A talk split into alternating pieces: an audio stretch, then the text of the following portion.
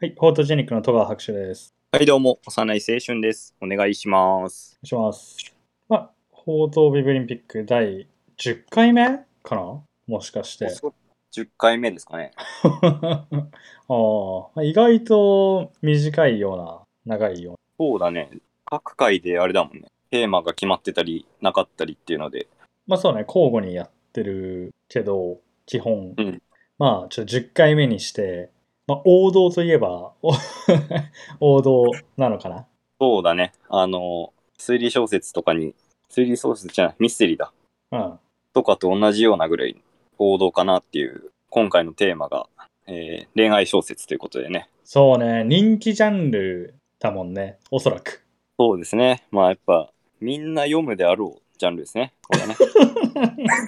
いやーなんか予防線に聞こえるな別におあんまあそうねうんまあまあまあ、別に何かを腐してるわけではない。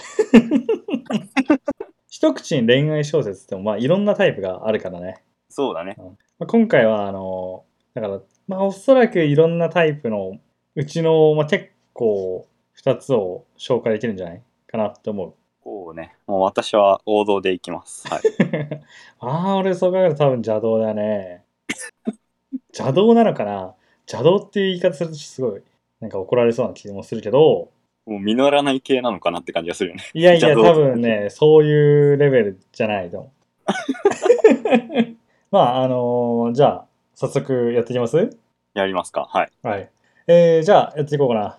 今回、俺が持ってきたのは、はいえー中山かほさんっていう、待ってね人の、はいえー白いバラの縁までっおう。ていう、ちょっとね、おしゃれな感じのタイトルね。うんうんうん。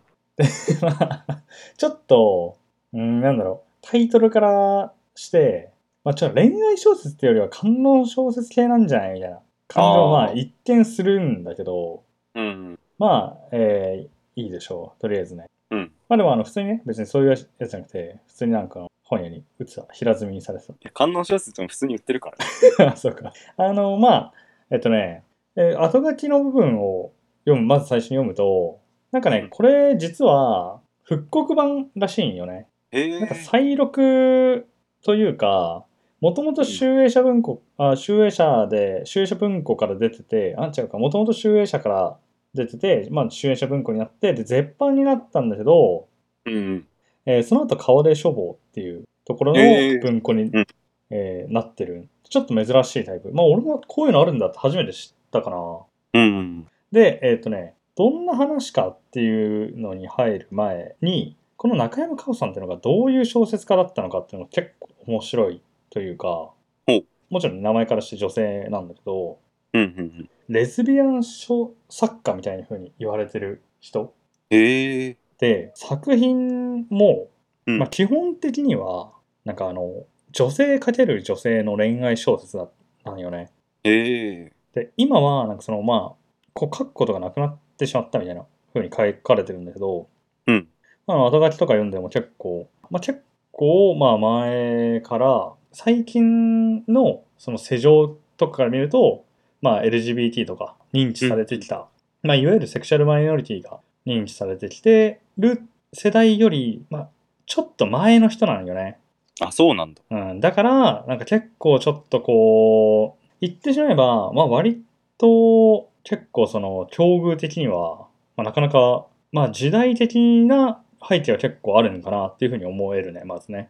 うんうんっていうのはまあいいとして、えーまああんまりそのいわゆる俺は一般なんていうのかな、えーすごい恋愛小説っぽい、えーものはあんまり読まないんだけど普段、はい普段読まないけど、えーうん恋愛小まずそもそも恋愛小説ってあのどういうものを分類するかっていうとまあ俺的なカテゴライズとしては、うんその恋愛関係を主軸に展開されるお話、うん。うんうのん。ことだと思ってるね。だから、例えば、えっと、前回、嘘、前回じゃねえな。えっと、まあちょっと前に読んだ、あの、森博のすべてが F になるとかも、まあ、うんあの、主人公のね、あの、工学博士と、才川教授と、えー、名前忘れ えっと、まあ、えー大学院、大学生の、えーしまあ、女性とか、お金持ちの女性とかが、まあ、ちょっとこう、恋愛っぽい、まあ、その行為がある、うんぬんっていう話は出てくるけど、あくまでもそれは、主軸はその謎解きというか、殺人事件の犯人を追うところにあるから、まあうんそれはあの恋愛小説とは、まあ俺はカテゴライズしないんだけど、まあとりあえずこれは、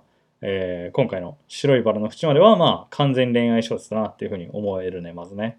おうで、当然というか、まあ女性×女性の恋愛を描いたもの、まあという恋愛小説だから、まあ、もちろんそこがね、あのメインになってるんだけど、こう、かん作品の感想としては、まあ、読みやすいし、面白かったね。うん。うん。あの、まあ、あんまりその、ない、細かい内容に、えー触れるつもりはないんだけど、 なんていうのかな。まあ、結構その、うん、まあ、生々しいわけではないけど、まあ、そういうね、あの、行為の、えーそう、描写とかもまあ普通にあるので、うん。うん。あーだけど、まあ、あとはね、なんて言うんだろうな、ちょっとこう、まあ、主人公の、えー女性と、まあ、その関係を持つね、えーと、小説家の女性がいるんだけど、うんうんまあ、。その人がルイっていう名前なんだけどお、すごいね。まあ、今風に言うと、まあ、めっちゃ地雷系よね。もう明らかにさ、あのまあ、気分屋というか、うんうん。もう自分の思い通りにならないと嫌だみたいな、そういう感じ。ああ、なるほどね。なんだけど、まあ、なぜかこう惹かれてしまうっていう、まあない、そこの部分だけ見るとなんかこう恋愛、えーなんか他のね恋恋愛漫画とかでもよくありそうなんだけどでもやっぱり一つ違うなって思うのがあの、主人公のこの、えー女性がえーっとね、まあ、一旦その小説家の女性と別れて、まあ、結婚するんよね普通に。ほうで、まあ、その幼馴染みたいなね人と結婚するんだけど、うんまあ、そこでのその性交渉とかがなんかその、つまんないというか、まあ、単なる子供をを作るためだけの、まあ、その生殖のためだけの、まあ、行為っていうふうにしか見れないみたいな。ああ。っていうようなことが、まあ、いろいろね、あって、まあ、結果的には、 結構最後はね、えー面白い展開だったんですけど、結果的には最後、えーなんかインドネシアまでルイを探しに行くんよね。っていう、まあ、あの、そういう感じの話なんだけど、うんうん。結構読んでて、まあ、面白かったな。まあ、割と、うん、ひ、ああいうものっていう風に言ってもいいかなっていう風に思う、ね。なんか、あんまりこう、うん登場人物全員、あんま幸せにはならない から。なんか、うん出ていいくるね、そういうのね。そう、俺はね、好きなんだよね。出てくる人、出てくる人、 なんかみんなこうちょっとずつ不幸になってくみたいな、そんな感じ。ただなんかまあ、その中でも結構こう、美しいといえば美しいんだよね。そのなんか、おお。うん、なんていうのかな。まあ俺はやっぱりそういう、こう、悲哀ものというか、まあバッドエンド中なわけではないけど、うん。まあそういうのも好きだから、うんうん。綺麗ではあるなって思う。その読み応えとかもあるし。うん。なるほどね。そんな感じで、まあ、あとこれ読んでて思ったのは、うん。そのいい作品だなって思う条件、まあ、これは別に恋愛小説じゃなくてもね、うんうん。にさいちょっとこれを読んでて気づかされたのがほう、えっ、とね、飯と夢とその性行為とか、まあ、性に関する描写がうまいのはいい作品になると思う。ああ、 なるほど。うん。このなんかその夢の描写とかが結構そのまあ夢って結構高等無形な感じもするんだけど、うん。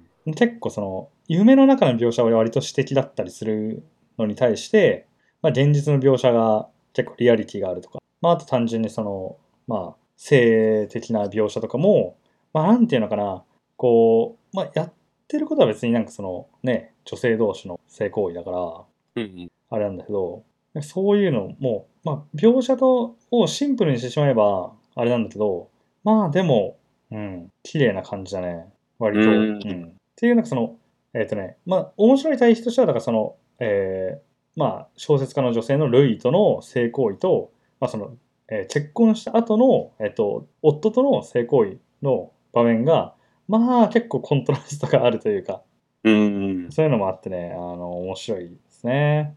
ああ、なるほどね。まあ、そんな感じかな。うんうん。そうか。その、その女性はさ、うん。何のために結婚したの何のためにああ、なんかね、まあ、いくつか理理由はあるんだけど、うん。まあ、一つは、まあ、なんか、なんていうのかな、その、ルイとの、その小説家の女性との関係が、やっぱりそのもう破綻しかないっていうのが目に見えて分かってるんよね。で、結構何度も、そのくっついては別れを繰り返してるんよね。おおなるほど。そうそう。なんなんでも、その、結婚した後も、なんかその、ね、あのーもう二度と会わないって決めてたのに、うん。あの、もう一回会ったりしてるから、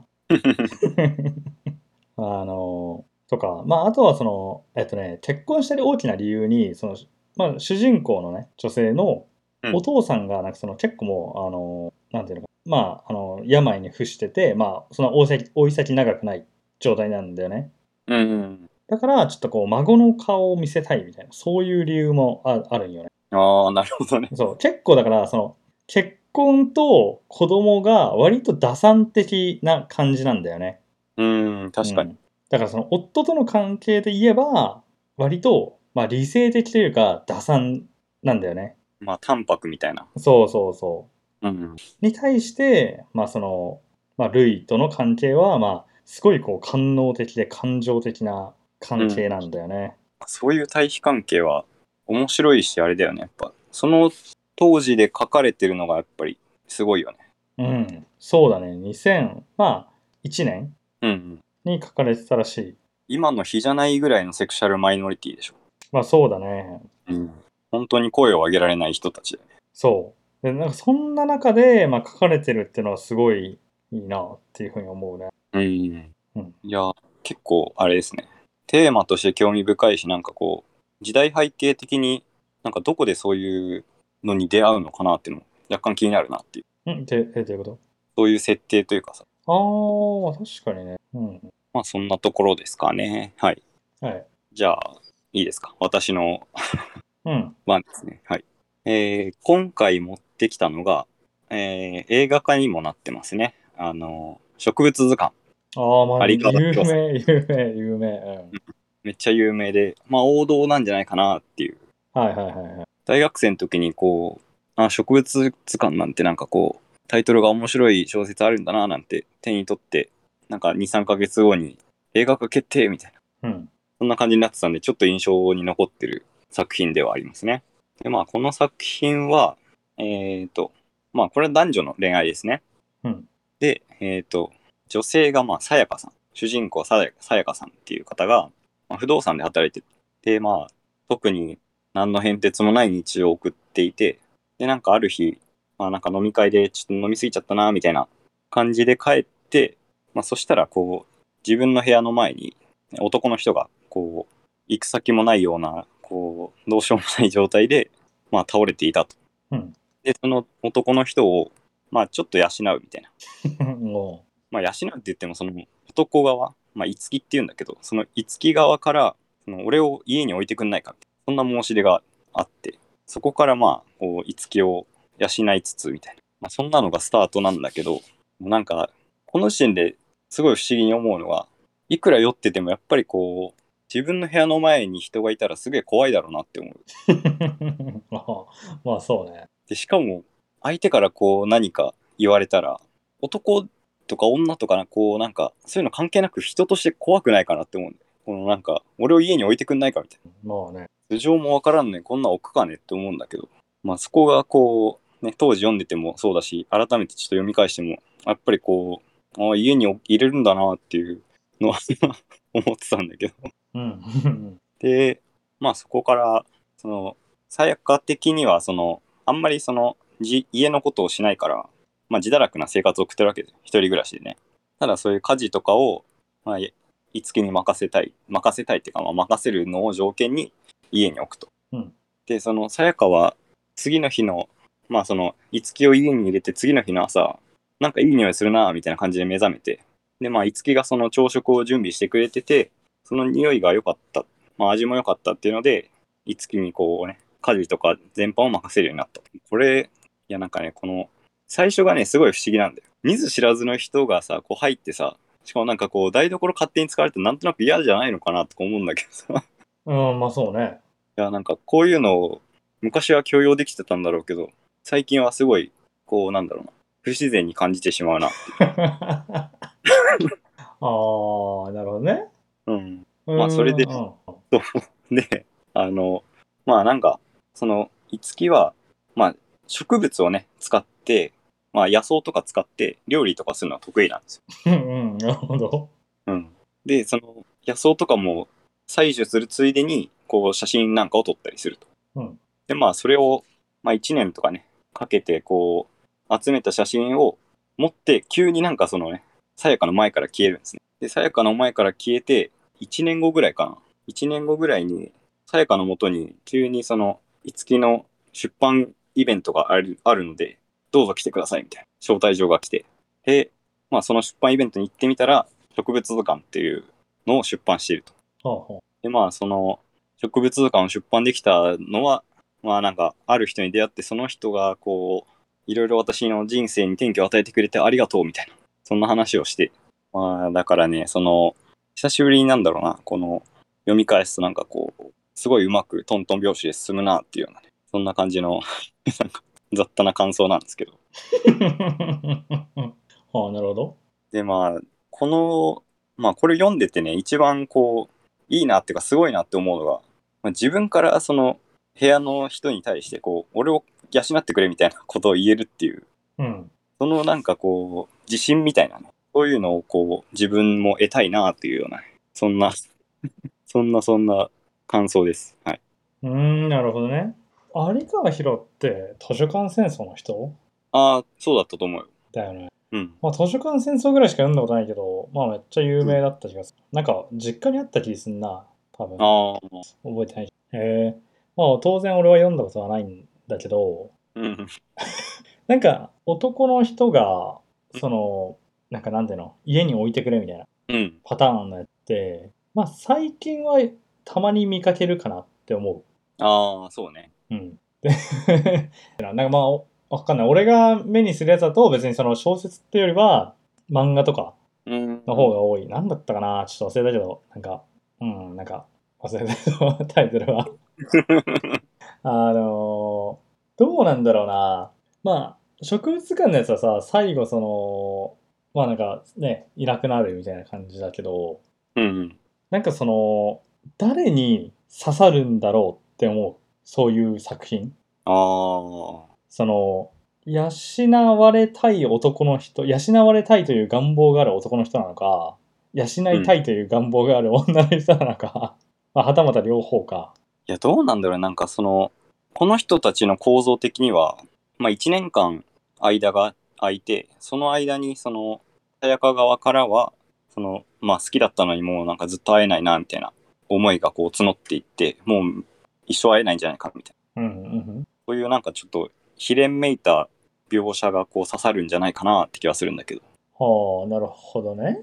うん。それは、なんで好きになるの って思うけど、あまあ、それはなんかある、あるんだろうね。でも。まあそうね、その、まあ、だいぶ、あの、尺の関係上、間端折ってるけど、日常の描写も一応あるんですよ、その、まあまあ、料理もちろんそれはね。そうそうそう。へえ。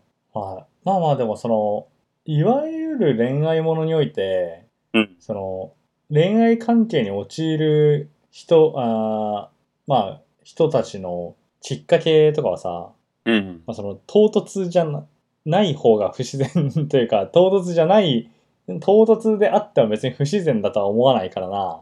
ああ、てそういうかね。そうじゃないとさ無理無理がありすぎない その恋愛小小説においとかにおいてさその、うん。どう頑張ってもさその自然に自然にというかなんかそのなんていうの疑念の余地がないようにすると尺が長すぎるでしょそれは なんかそれは多分うん。恋愛小説としてのプロットとしてうまくないじゃない多分うん、かな。なんかその、なんて言うんだろうな、その、まあ、家に置いてくれよで家に置くっていうパターンは、なんか、ある種その、魔物がその、人間の目に触れてはならないから、隠したいみたいなさ。え魔物そういう扱いなのそれうんじゃあそういう設定だったらまだ、なんて言うんだろうな、家に入れるのもわかんなくはないかなっ ていう。ああ魔物家に入れるの怖くないかなって思うけどでもガッシュとかそんな感じじゃないあいやガッシュはあれだよあのお父さんから送送られてきてるからガッシュがああ、そうな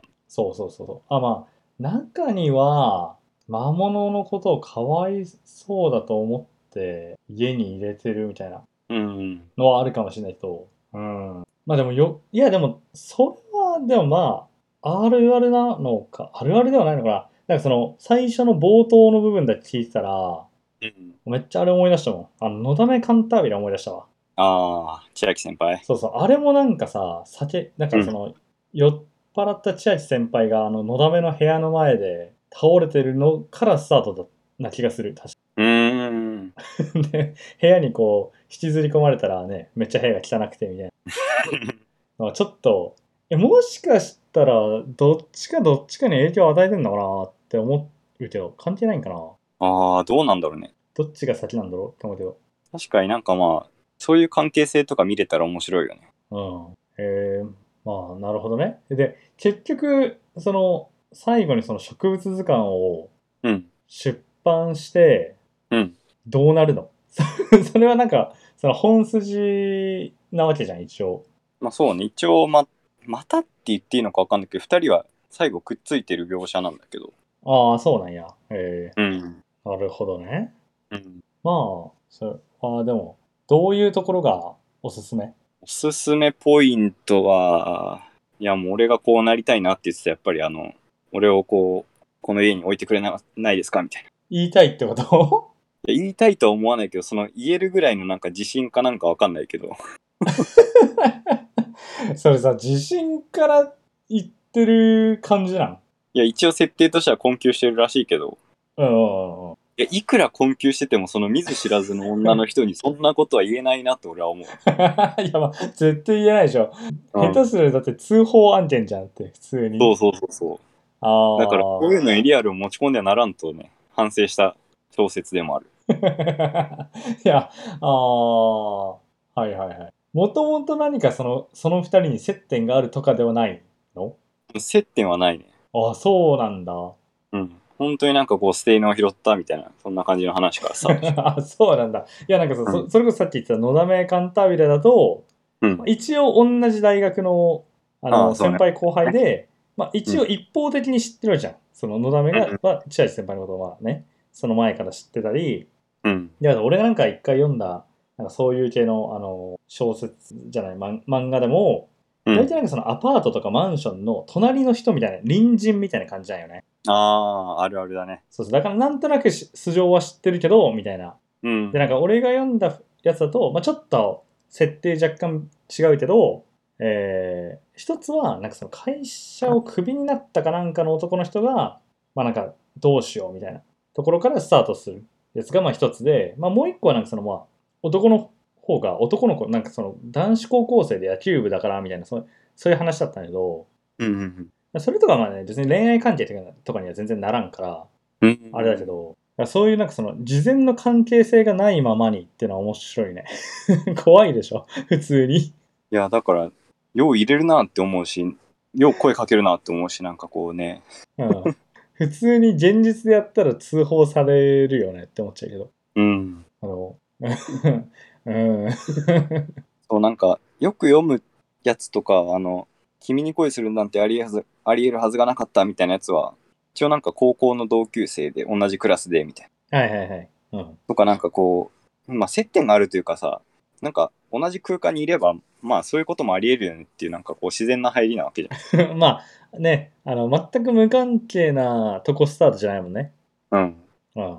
いや、なんか、いくらこう、平凡なやつに、こう、なんかないかな、まあ、酔っ払って帰っちゃったしな、なんか夢見てんのかな、みたいな感じであっても、なんかそんな本当に夢でもなんか怖いなって思うようなこと起きるかねって思う。あー。てかさよ酔ってたとしても、うん。マジで電水レベルじゃなかったら、その瞬間酔い冷めそう。普通に。怖すぎて。